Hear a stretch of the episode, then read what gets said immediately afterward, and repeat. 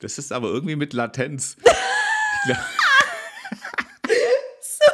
wie dieses, wie das Faultier bei Zoomania, was. okay, let's go.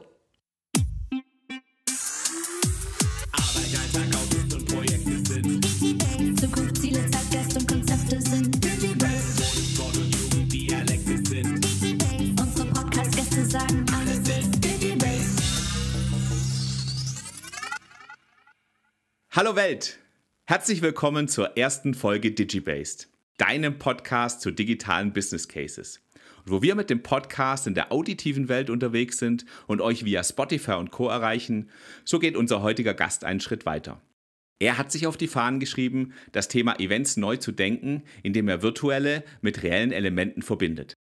Bevor wir gleich mit ihm in das Thema des Tages einsteigen und über sein digitales Produktionshaus sprechen werden, stellen wir euch den Mann vor, von dem ihr sicher in Zukunft noch viel hören werdet. Wenn er ein Smoothie wäre, dann bestünde er aus höflichen Trauben. Ich wusste gar nicht, dass die höflich sein können. Tja. Ehrgeizigen Pfirsichen und einem Schuss geduldiger Orange, weil er sich durch nichts und niemanden aus der Ruhe bringen lässt. Nachdem er sein Studium unter dem Motto irgendwas mit Medien begonnen hatte, wie wahrscheinlich viele von uns, tauchte er tief in die Data-Driven Communication ein und verantwortet nun bei der Boutique-Agentur Lingner unter anderem den Bereich Campaigning und Social Media. Ja, und die wenige Freizeit, die der seiner Freundin nach Laute Kauer hat, verbringt er am liebsten mit seiner Familie auf Reisen. Und ansonsten fühlt er sich besonders in der Welt des Sports zu Hause und nahm bereits im Grundschulalter an der polnischen Meisterschaft im Basketball teil. Baseball. Baseball. Baseball. Baseball. Mit den Inverve Studios in Heilbronn hat er nun das Zuhause deiner digitalen Produktion gegründet und wir freuen uns sehr, dass er heute bei DigiBase zu Gast ist. Wojtek Michewicz.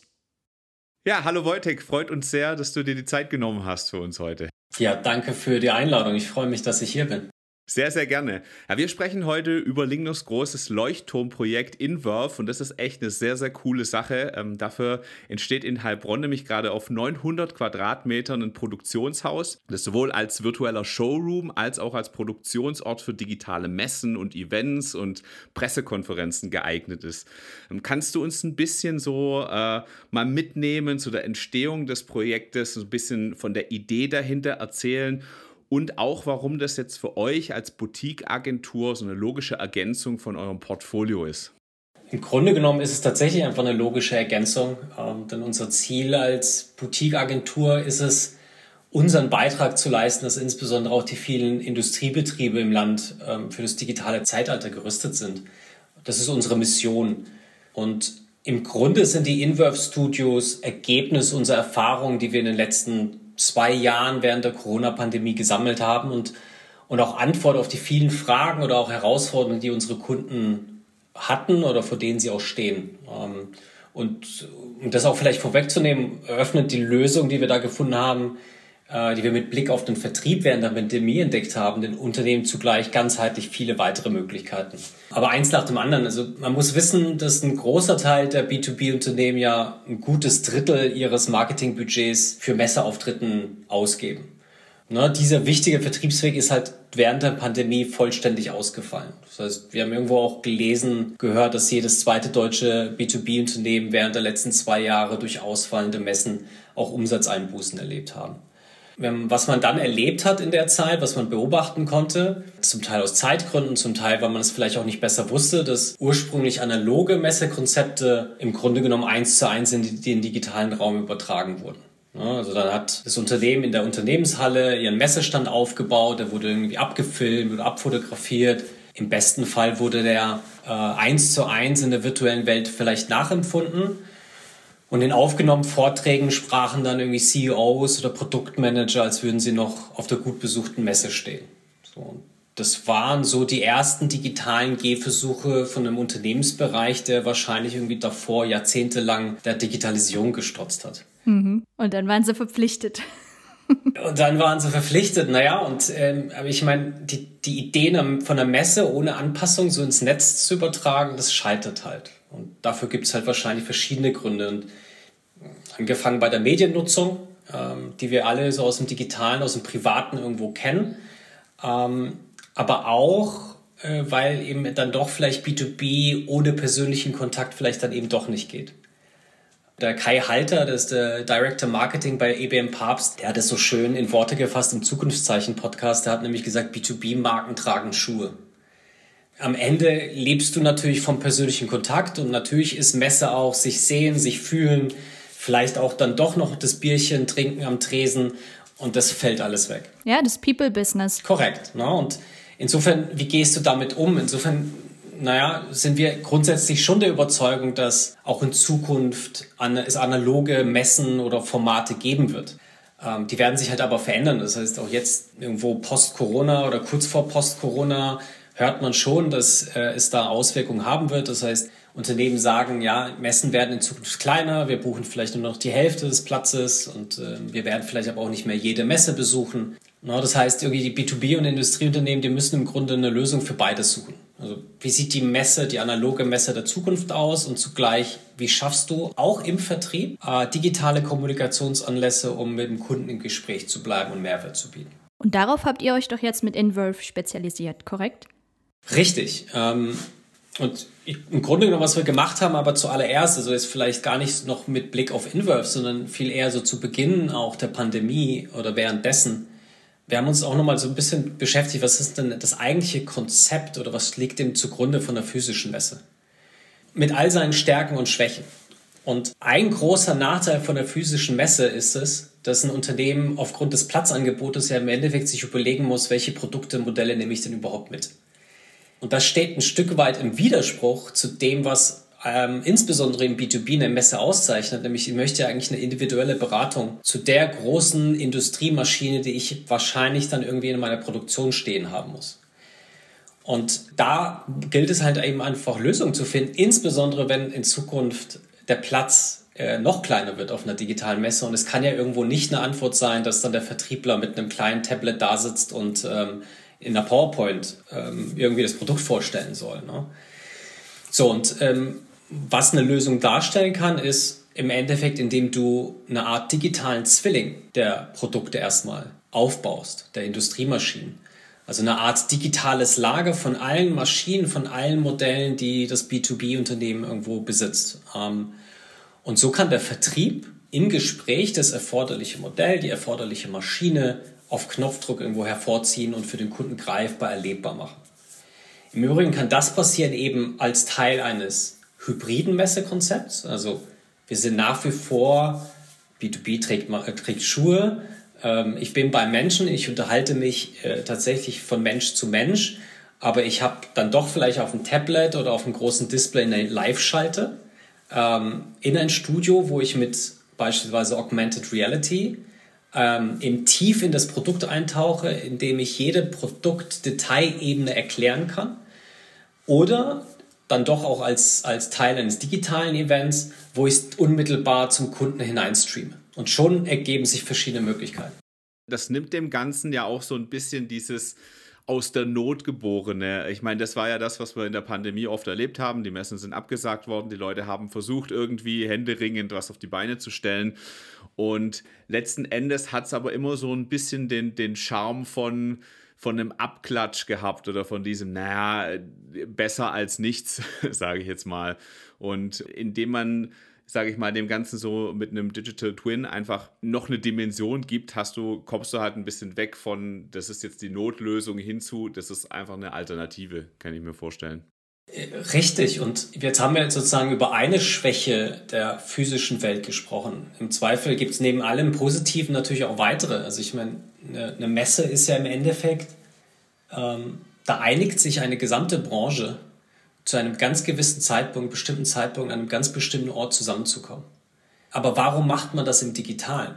Also warum soll ich eine digitale Messeveranstaltung zu einem gewissen Zeitpunkt besuchen? Wir sind es doch auch im Privaten gewohnt, Stichwort Netflix, Stichwort YouTube, äh, on-demand die Inhalte zu nutzen.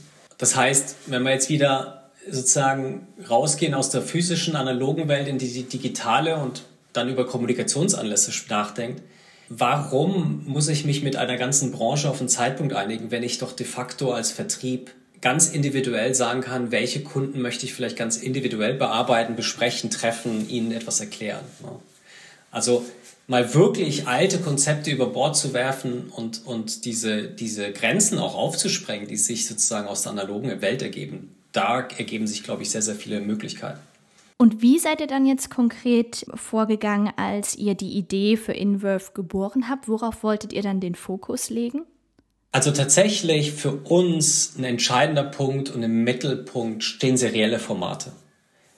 Warum? Ähm, und auch da vielleicht noch mal einen Schritt zurück und das wird tatsächlich spannend. Auch wenn wir sozusagen kommen aus der Perspektive Pandemie, Messen fallen aus, wir haben uns mit dem digitalen Zwilling beschäftigt, der dann plötzlich viele Möglichkeiten ergibt. Ähm, denn durch den digitalen Zwilling ergeben sich auch für andere Unternehmensbereiche noch viele, viele Möglichkeiten. Ähm, und zwar, man denke doch mal einfach an den gesamten Produktlebenszyklus. Ähm, angefangen von der Produktentwicklung, die ein Produkt wahrscheinlich in CAD ohnehin modellieren muss, entwickeln muss und anschließend irgendwo intern eine Schulung geben muss. Äh, das Marketing und auch PR, die dann entsprechend auf der Grundlage eine externe Kommunikation vorbereiten müssen, Inhalte vorbereiten müssen, Werbung. Äh, später kommt Sales ins Spiel, darüber hatten wir gesprochen, wie, wie kriege ich das sozusagen zum Kunden, wie kriege ich es kommuniziert, erklärt, Später genauso Kundensupport, ne? wie, wie leiste ich Schulung im Produkt, wie, wie mache ich Service.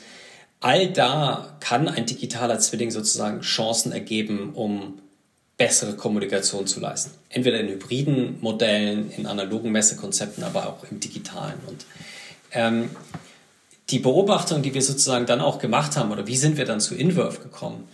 Ähm, wir haben für diese vielen Kommunikationsanlässe, die sich sozusagen im Produktlebenszyklus ergeben, haben wir da draußen im Endeffekt nicht wirklich eine Lösung gesehen, die es einem Unternehmen erlaubt, eben in seriellen Formaten zu denken und immer wieder diese Kommunikationsanlässe wirklich in die Realität umzusetzen.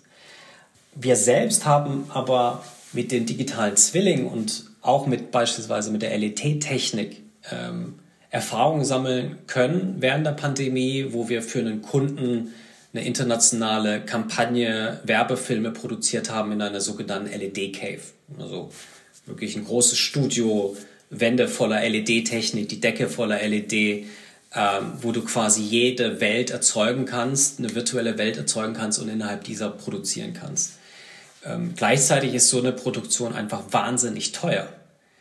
Da sind, bist du natürlich weit entfernt davon, in seriellen Formaten, in B2B, in Industrie Inhalte zu produzieren. Ja, das glaube ich.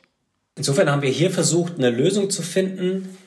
Was muss ein, ein Produktionshaus alles beinhalten, um verschiedene Szenarien abzudecken und möglichst auf Knopfdruck verschiedene serielle Formate produzieren zu können? Und so sind wir dann zu unserer LED-Wall gekommen, zu einem Kameratracking, das uns erlaubt, mithilfe dieser LED-Technik auch ja, eine, eine Tiefenwirkung zu erzeugen, um in die, in die Industriemaschine beispielsweise abtauchen zu können. Ähm, wir haben äh, sozusagen auch Technologie mit eingebaut, um Augmented Reality einsetzen zu können, also tatsächlich auch mehrere Informationsebenen über Produkte legen zu können. Aber was auch nochmal wichtig vielleicht zu sagen ist, wir versuchen hier mit Hilfe von einer Unreal Engine, Unreal ist, kommt aus, Gaming, aus dem Gaming-Bereich, es unseren Kunden zu ermöglichen, quasi auf Knopfdruck ihr persönliches Studio aufbauen zu können. Also du kommst rein ins Produktionshaus, wir haben die passenden Inhalte äh, digital parat. Der Kunde kommt rein, drückt quasi auf den Knopf und es entsteht seine gebrandete Welt, indem er den digitalen, den passenden digitalen, äh, digitalen Zwilling hervorziehen kann. Und dann ist es fast unerheblich, ob er an dem jeweiligen Tag für äh, One-to-Many, ein digitales Event oder eine digitale Messe abhält, oder ob es ein einzelner Vertriebler ist, der vorbeikommt und für den wichtigsten Key-Account-Kunden eine individuelle Produktpräsentation macht. Das ist so der Gedanke hinter Inwurf. Dass da echt äh, viel, viele Gedanken dahinter stecken, äh, das äh, merkt man natürlich auch. Julia und ich, wir durften ja im Vorfeld schon ein bisschen was sehen, auch hinter die Kulissen gucken. Schaut es euch auch unbedingt an, das wird ja auch äh, von euch dokumentiert und sicher auch in den nächsten Wochen und Monaten noch umfangreicher dokumentiert. Ähm, als bisher schon. Also schaut euch auf jeden Fall alles an dazu. Das ist sehr, sehr beeindruckend. Ähm, jetzt hatten wir ja gerade schon so ein bisschen gehört, äh, was ihr da für, für Technologien einsetzt. Ähm, jetzt ist es ja wirklich ein großes Projekt, das sehr, sehr viele Bereiche tangiert. Ähm, kannst du da uns noch mal ein bisschen mit in die Praxis nehmen, was es sonst noch für Tools oder Expertise gab, auf die ihr zurückgreifen musstet in der Umsetzung? Das ist richtig. Ne? Also es betrifft viele Bereiche und auch da ähm, ist es eine Erfahrung der letzten zwei Jahre, die hier mit reingeflossen ist. Äh, tatsächlich ist es so, dass wir bei Lingnercom über ein eigenes Filmteam äh, verfügen, ähm, aus Konzeptern, Regisseuren, Kamera, Licht, Ton, ähm, sodass wir sozusagen schon ein tiefes Verständnis davon haben, wie produzierst du Inhalte, wie produzierst du Film, wie, wie erfolgt auch Livestreams. Insofern hat uns das natürlich extrem geholfen. Ähm, plus natürlich sozusagen die Expertise, die wir insgesamt in der B2B-Kommunikation mitbringen dürfen, ähm, aus eben unserer Arbeit mit unseren B2B-Kunden, verstehen wir, wie sozusagen auch hier ähm, ja, Produkte, Lösungen, Maschinen erklärt werden können, die ähm, ja eher High-Involvement-Produkte sind. Ähm, aber in der Tat, es waren andere Themen wiederum, äh, wie Unreal, wie Augmented Reality, wie LED-Technik, alles Aspekte, ähm, die für uns neu waren, die wir eben auch in, in verschiedenen Projekten kennenlernen durften und eben die Erfahrungen sind hier in, in die Inverve Studios mit eingeflossen. Ähm, das heißt, da sind natürlich ähm, ganz unterschiedliche Kollegen und Experten nochmal äh, mit dabei, äh, die wir auch sozusagen nochmal mit ins Team hinzugeholt haben. Ähm, 3D-Artists ähm, und entsprechender XR-Experten. Ähm, das geht, wie gesagt, von der, von der harten Technologie äh, bis hin zur, zur ähm, Visualisierung, äh, bis hin zum Design. Äh, die kommen hier alle zusammen und äh, mit der Hilfe derer konnten wir eben das Studio aufbauen. Ich glaube, ihr habt da auch natürlich ähm, die Möglichkeit für Unternehmen geschaffen, all diese Ressourcen, die man sich eben in-house nicht kurzfristig ähm, aufbauen würde, in, im Komplettpaket bereitzustellen. Das ist, glaube ich, ein sehr, sehr großer Vorteil. Was würdest du sagen, was sind ähm, unabhängig davon eure geheimen Zutaten? Was ist, was Inverve so besonders für die Unternehmen macht und was könnt ihr ähm, den Unternehmen gerade mitgeben, um äh, im Bereich digitale Events, digitale Produktpräsentation so erfolgreich zu sein? Was ist da eure geheime Zutat, wie wir es immer nennen? Die geheime Zutat. Ähm, ich glaube, ich würde noch mal auf das Stichwort serielle Formate zurückkommen wollen. Denn natürlich ist es so, dass du auch woanders im Zweifel, wie gesagt, mit LED-Technik oder in, anderen Studios arbeiten kannst und Dinge aufnehmen kannst. Das ist ja bislang auch passiert und ähm, auch andere, auch wir wissen, dass Kunden in, in Studios beispielsweise investieren. Der Nachteil, den wir hier irgendwo erkennen, ist im Endeffekt ein ähnlicher oder vergleichbar eben dann doch auch nochmal mit der klassischen Messe.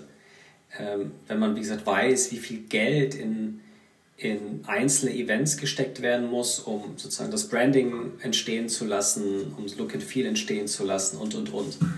Ähm, so ist es natürlich auch, wenn du eben nicht in seriellen Formaten denkst, sondern eben in einzelnen Kommunikationsanlässen. Ähm, auch da musst du einzelne Inhalte immer wieder aufbereiten und, und äh, dann kannst du erst in, in einem entsprechenden Studio produzieren. Was wir versuchen und was vielleicht so ein bisschen die geheime Zutat ist, wir sind bemüht und, und bauen eben das, das Produktionshaus dahingehend auf und aus, dass wir es eben auf Knopfdruck individuell branden lassen wollen. Das heißt, der Gedanke ist ein Stück weit, dass sich Kunden dauerhaft ins Produktionshaus einmieten, äh, sich quasi das Produktionshaus gemeinsam teilen und dann, wenn ich einen Kommunikationsanlass habe, und nochmal, das kann das kann die digitale Messe sein, das kann irgendwie die Pressekonferenz sein, das kann aber eben auch der eine wichtige Vertriebstermin sein. Komme ich rein und ich habe die digitale Welt schon irgendwo in meinem Lager, in meinem virtuellen Lager und hole ich auf Knopfdruck eben hervor. Mit dem passenden Produkt, mit der passenden Maschine und mit den passenden Inhalten. Und ich kann dann produzieren und besten Fall, und da ist, ähm, da wollen wir hin, dass ich das im Zweifel auch weitestgehend automatisiert realisieren kann, ohne großes Produktionsteam äh, zur Seite zu stehen haben zu müssen. Und das ermöglicht es unseren Kunden eben dann auch diese seriellen Formate effizient und im besten Fall auch kostengünstig produzieren zu können. Ja, und genau da geht ja auch die Kommunikation immer mehr hin. Also man, man, erlebt es ja tagtäglich, dass Unternehmen schnell reagieren können, auch das Stichwort Pressekonferenzen. Ich meine, heutzutage muss man als Unternehmen ja auch schnell mal äh, in der Lage sein, ein Statement von öffentlicher Seite abzugeben oder auch mal einen, einen, Vertriebsstil einfach schnell über die Bühne bringen zu können, weil die Zeit drängt, weil, äh, weil die das äh, Window of Opportunity einfach sehr, sehr klein ist und, und, und sich schnell schließt. Von daher ist es, glaube ich, eine, äh, eine sehr ansprechende geheime Zutat für viele Unternehmen. Ähm, und, und, und sehr, sehr nachvollziehbar, dass ihr da so ein bisschen den Fokus drauf setzt. Jetzt haben wir viel über die Vergangenheit gesprochen, über das, äh, wie ihr das erstellt habt und, äh, und was da so dahinter steckt. Lass uns mal ein bisschen äh, in Richtung Gegenwart schauen. Äh, kannst du uns so ein Status-Update geben? Wo steht ihr jetzt gerade mit dem Projekt? Welche Milestones habt ihr jetzt schon erreicht? Wie geht es jetzt quasi von hier aus weiter so ein bisschen? Tatsächlich, äh, die Inverse Studios in Heilbronn, die stehen. Ähm, wir haben. Schon mal gut. Glückwunsch. äh, danke. Ähm, sie stehen nicht nur, wir haben auch tatsächlich schon äh, das erste internationale äh, größere Projekt äh, im Kasten, wie man so schön sagt, und das ist auch schon on air gegangen. Cool. Ähm, das heißt, äh, da waren die, die vergangenen Wochen durchaus sehr intensiv. Es wurde auch immer wieder mal spät, spät in der Nacht. Ähm, viele Dinge zusammenbringen, viel koordinieren, viel selbst auch schrauben. Ähm, aber es hat sich gelohnt. Ähm, wie gesagt, wir haben da ein erstes internationales äh, Teasing-Event produzieren können für einen Kunden ähm, und sind da sehr happy. Wie gesagt, mit äh, entsprechenden Live-Schalten in die USA, wo dann der CEO in Lebensgröße mit auf der Bühne stand.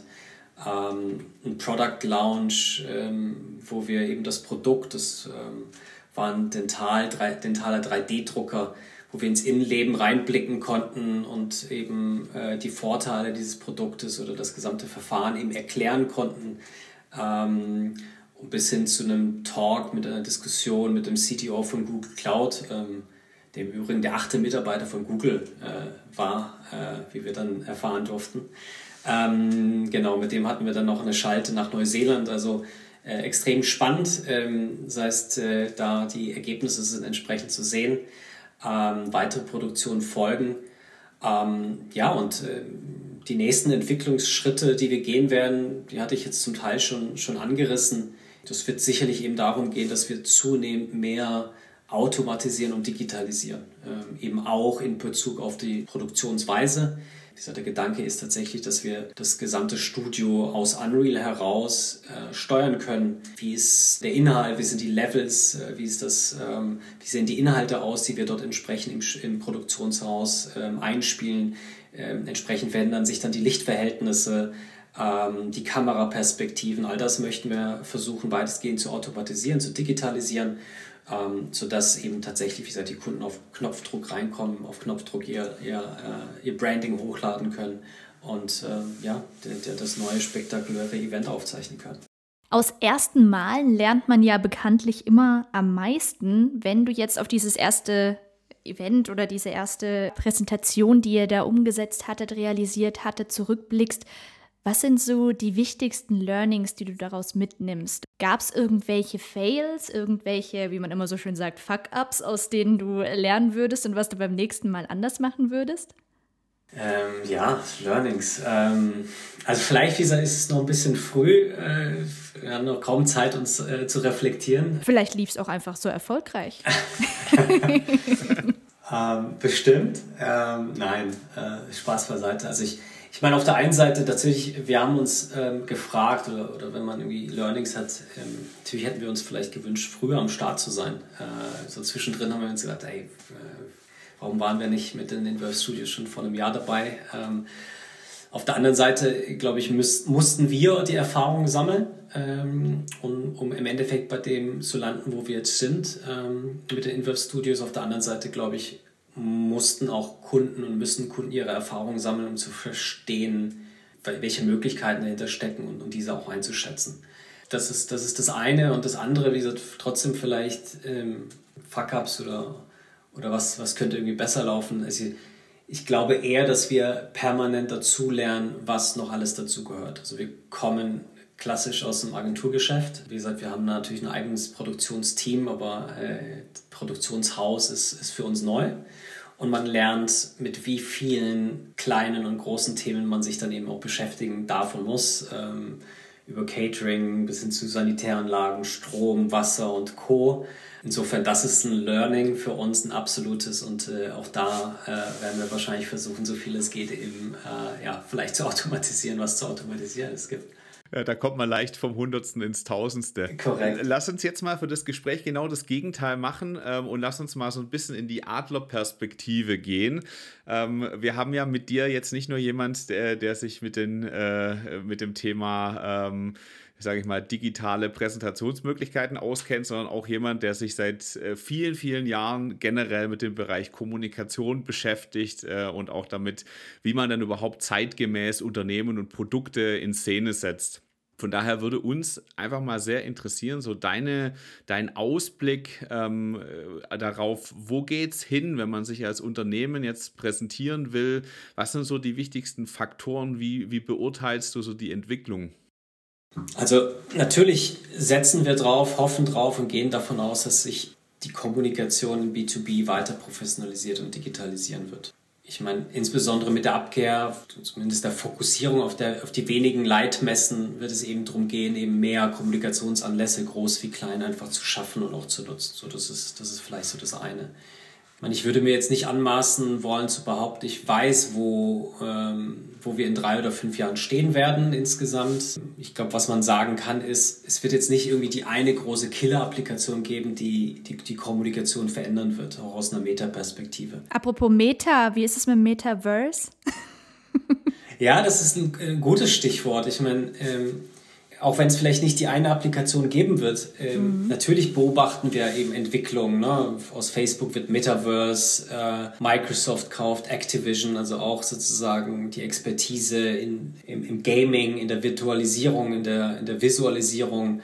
Wir warten irgendwie alle irgendwie drauf, dass Apple vielleicht die Apple Glasses rausbringt und das, das wird dann vielleicht eben der auch der Durchbruch in der Technologie, wenn es um B2C geht äh, der ganze Hype um, um, um das Thema NFTs, äh, der irgendwo herrscht, äh, in irgendeiner Form der stärkeren Visualisierung. Ich habe, wie gesagt, mal eine schöne Definition von Metaverse gehört, äh, dass man solle eben Metaverse nicht verstehen wie ein, wie ein Raum, sondern eher als Zeitpunkt, in dem wir mehr Zeit im Digitalen verbringen als in der analogen Welt. Und ähm, also jetzt alleine, wie wir jetzt sozusagen seit der Pandemie in der digitalen Welt zusammenarbeiten, äh, alles viel kollaborativer, alles irgendwie remote, äh, sieht man ja einen starken Trend. Man sieht es auch im B2C äh, mit viel Zeit in Instagram, mit vielen Filtern und die Leute irgendwie legen inzwischen mehr Wert darauf, wie sie sozusagen in der digitalen Welt wahrgenommen werden als in der analogen. So, so glaubt man zumindest ähm, glauben wir schon, dass da irgendwo ein Trend zu erkennen ist und auch die Unternehmen werden dafür Antworten finden müssen. Nochmal, keine Ahnung, wie die konkret aussehen wird in drei oder fünf Jahren, aber es wird in diese Richtung gehen. Und wir glauben, dass diese Technologie, von der wir heute gesprochen haben oder sprechen, mit dem digitalen Zwilling, mit der Virtualisierung von Inhalten, dass das in Zukunft wahrscheinlich eine Basistechnologie sein wird. Und ähm, die kann man auch heute schon nutzen, eben in der Form, wie ich darüber gesprochen habe. Es wird aber, wie gesagt, eine Basistechnologie und, und es ist, glaube ich, besser, sich heute damit zu beschäftigen, als erst in drei oder fünf Jahren. Welche Empfehlung würdest du jetzt unseren HörerInnen mitgeben, die mit dem Gedanken spielen, eine digitale Produktkommunikation oder Präsentation mit einer Lösung wie der euren umzusetzen? Wo sollte man starten? Welche Gedanken sollte man sich initial machen? Ich glaube, die Fragen sind immer noch die gleichen, äh, ungeachtet des Mediums. Ähm, also natürlich sollte ich mir im Klaren darüber sein, was ich denn eigentlich erreichen will. Was ist mein Ziel? Was ist meine Herausforderung? Wo, wo habe ich vielleicht ein Thema, ein Problem? Das ist sicherlich immer, immer der erste Punkt. Und ähm, anschließend wird es sicherlich darum gehen, das richtige Format zu finden. Ich meine, jetzt habe hab ich auch viel von seriellen Formaten gesprochen, aber natürlich musst du eben irgendwo anfangen. Äh, du wirst nicht gleich davon sprechen und darüber nachdenken, gleich x Formate zu machen, sondern du wirst eben in, in einem oder zwei Formaten denken, die, die das Ziel erreichen sollen. Und ähm, wenn hier der digitale Zwilling dabei helfen kann, äh, vielleicht komplexe Inhalte greifbarer zu machen, erlebbarer zu machen, dann ist das sicherlich ein, ein guter erster Schritt, ähm, sich zu überlegen, wie, wie komme ich zum digitalen Zwilling? Habe ich vielleicht CAD-Daten im Haus, um, um einen solchen digitalen Zwilling aufzubauen? Äh, wer kann mir dabei helfen?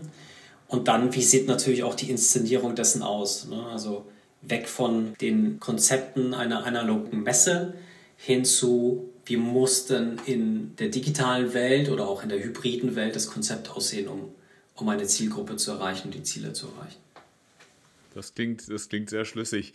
Falls es noch weitere Informationen bedarf, äh, einfach in Wurf sich nochmal anschauen. Wir würden dann auch äh, sämtliche Links dazu äh, dann nochmal publizieren, damit man sich da auch nochmal äh, einlesen kann. Gerne in Wurf, äh, Marco, tatsächlich. Wobei, wie gesagt, wir waren jetzt eher in den letzten Wochen damit beschäftigt, äh, Möbel zusammenzuschrauben, LED-Walls an, an die Wand zu bekommen. Insofern die Eigenkommunikation zu Inverve, die wird noch ein bisschen Zeit brauchen, vermute ich. Ähm, man findet äh, mich im Zweifel auf LinkedIn oder man kann natürlich auch jederzeit auf uns äh, bei Lingda.com zukommen. Genau, das vielleicht noch dazu gesagt. Also alle einfach direkt DM bei LinkedIn an Wojtek Michiewicz und gut ist. Richtig. Genau. Jetzt wollen wir natürlich auch noch ein bisschen was über dich als Person erfahren. Äh, dafür haben wir unsere Quick and Dirty Sektion. Wir stellen dir ein paar Fragen und bitten um kurze, schnelle Antworten.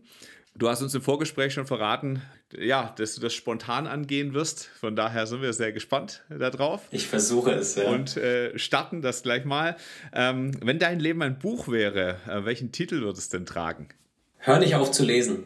Oh, das ist ja mal, das ist, das ist ein sehr guter Buchtitel. Ja, oder? Ja? Der führt direkt äh, zurück auf das, was man tut. Äh, richtig. Welche Dinge trägst du denn immer bei dir? Äh, ich befürchte ganz unspektakulär äh, mein iPhone. Klassiker. Richtig. Da sind ja auch viele Dinge. Es gibt drin. ja kaum was Persönlicheres als, ja. als ein iPhone oder das Telefon, das Smartphone als solches. Ja, ne? da hat man all in one. Definitiv. Ähm, was hat für dich im Leben die allerhöchste Priorität? Sicherlich Familie, äh, Gesundheit, Glück. Ne? Ähm, wenn man möchte, dann ist es vielleicht noch in der beruflichen Perspektive, dass man im Zweifel äh, mit der beruflichen Zeit was Sinnvolles anstellt. Oh ja, ganz wichtiger Punkt. Worüber hast du denn zuletzt deine Meinung geändert? Sehr spannende Frage. Ähm, da werde ich wahrscheinlich mehr Zeit brauchen, um darüber nachzudenken. Also das ist vielleicht nicht so, dass ich da jetzt meine Meinung geändert habe. Ich, wir haben vorhin auch kurz über NFTs gesprochen. Ähm, ich bin da noch weit nicht so weit zu sagen, dass ich da ein Experte bin. Äh, ich lerne da ständig dazu.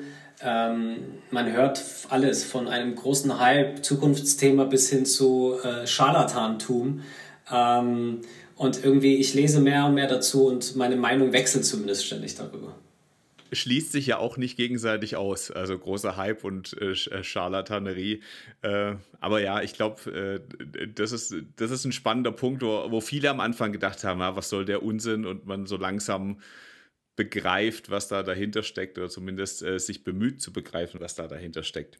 Ich meine, wenn wir zurückblicken, wie es damals mit dem Internet war, ja, da dachten ja auch bestimmte Personen, dass das äh, nicht lange halten wird und sich nicht durchsetzen wird. Und jetzt schaut, wo wir heute stehen.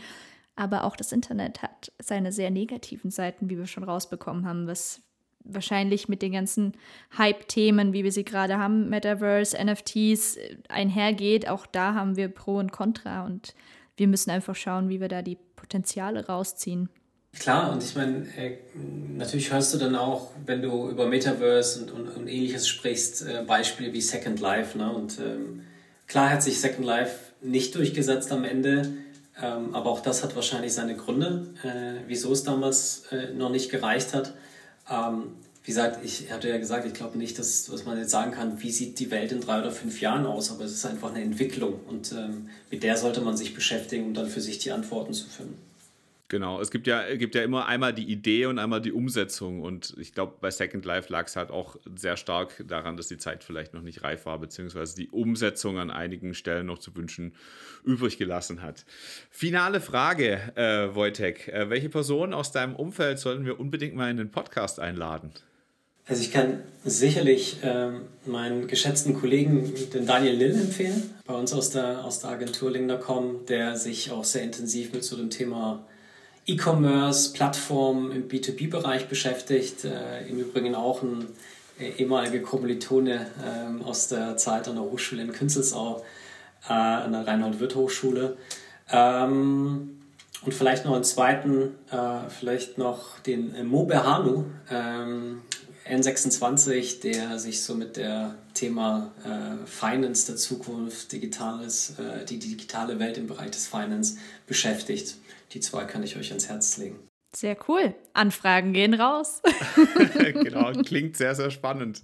Ja, vielen, vielen Dank dir, Wojtek, für den Input, für dieses spannende Thema. Wir hatten ja ähm, in der Vergangenheit schon zusammengearbeitet und sind ursprünglich jetzt über lingner.com reingegangen und wollten mit dir über B2B-Marketing sprechen. Und im Endeffekt sind wir jetzt bei Inverve gelandet. Ein super spannendes neues Projekt, was wirklich ähm, brandaktuell auch einfach in der momentanen Situation ist, in der wir uns mit Pandemie und Co. immer noch befinden, sodass auch solche Geschäftsmodelle wie Inverve überhaupt wachsen konnten und gedeihen konnten. Und ich glaube, da wird sich sehr, sehr viel tun. Wir werden auf jeden Fall mit Spannung drauf blicken, wie sich alles entwickelt. Und ansonsten bedanken wir uns auch bei den HörerInnen fürs Einschalten und bis zum nächsten Mal.